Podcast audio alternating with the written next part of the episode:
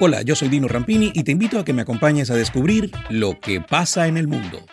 El presidente de Tanzania, John Magufuli, ha muerto a los 61 años por una enfermedad cardíaca, según informó este miércoles la vicepresidenta del país africano, Samia Suluhu, en un mensaje televisado dirigido a la nación. Magufuli, cuya ausencia en público desde el pasado 27 de febrero había desatado numerosos rumores sobre su salud, falleció este miércoles en torno a las 18 horas locales en Dar es Salaam, la capital económica de Tanzania. Según la vicepresidenta, el mandatario había ingresado en un hospital por un achaque la semana pasada. Tenía una enfermedad cardíaca desde hace algunos años, explicó. El país estará de luto durante dos semanas. La vicepresidenta argentina Cristina Kirchner informó este miércoles que renunciará a su sueldo tras haber sido notificada por la ANSES de que le será restituida su asignación vitalicia como exmandataria. A través de una carta dirigida al secretario general de la presidencia, Julio Vitovelo, la ex jefa de Estado también anunció que renunciará al privilegio de no pagar ganancias, ya que su haber goza del mismo privilegio que los magistrados de la Corte Suprema.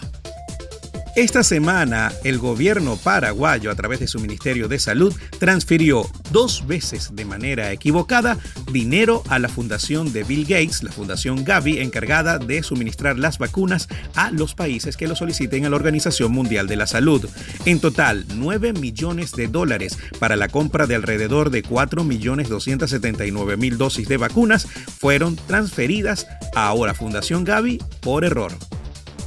Luego de que el Tribunal Supremo del Reino Unido la instara a reclasificar a sus conductores, la empresa estadounidense de reservas de automóviles para viajes Uber debió recalcular su política laboral y a partir de este miércoles les concederá a sus choferes el estatuto de trabajador con un salario mínimo y vacaciones pagas.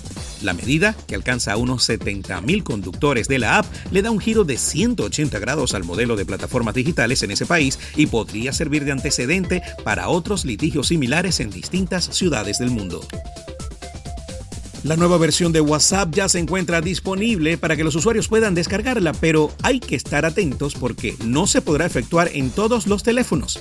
Aquellos celulares que cuenten con versiones anteriores a iOS 10 quedarán fuera de la actualización. En ese sentido, modelos de iPhone 4S o menos verán en algunos meses la interrupción del servicio. En cambio, si un usuario posee el iPhone 5, no tendrá inconvenientes, puesto que el dispositivo móvil funciona con iOS 10.3.4, que es la versión mínima requerida del sistema operativo que aún tiene compatibilidad con WhatsApp.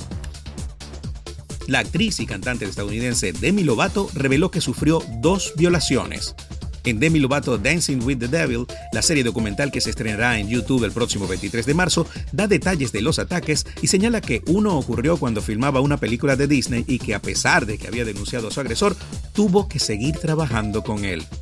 El documental que fue presentado este martes en la apertura del festival online South by Southwest está compuesto de cuatro episodios en los que participarán familiares y amigos de la cantante, además de artistas como Elton John.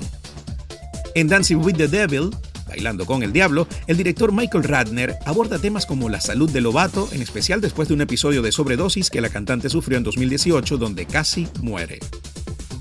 La Champions League no tendrá a Leo Messi ni a Cristiano Ronaldo en cuartos de final por primera vez después de 16 años, pero eso no le quita el brillo y jerarquía a una definición que contará con el Bayern de Múnich, el Real Madrid, el Liverpool, el Paris Saint-Germain, el Manchester City, el Chelsea, el Borussia Dortmund y el Porto.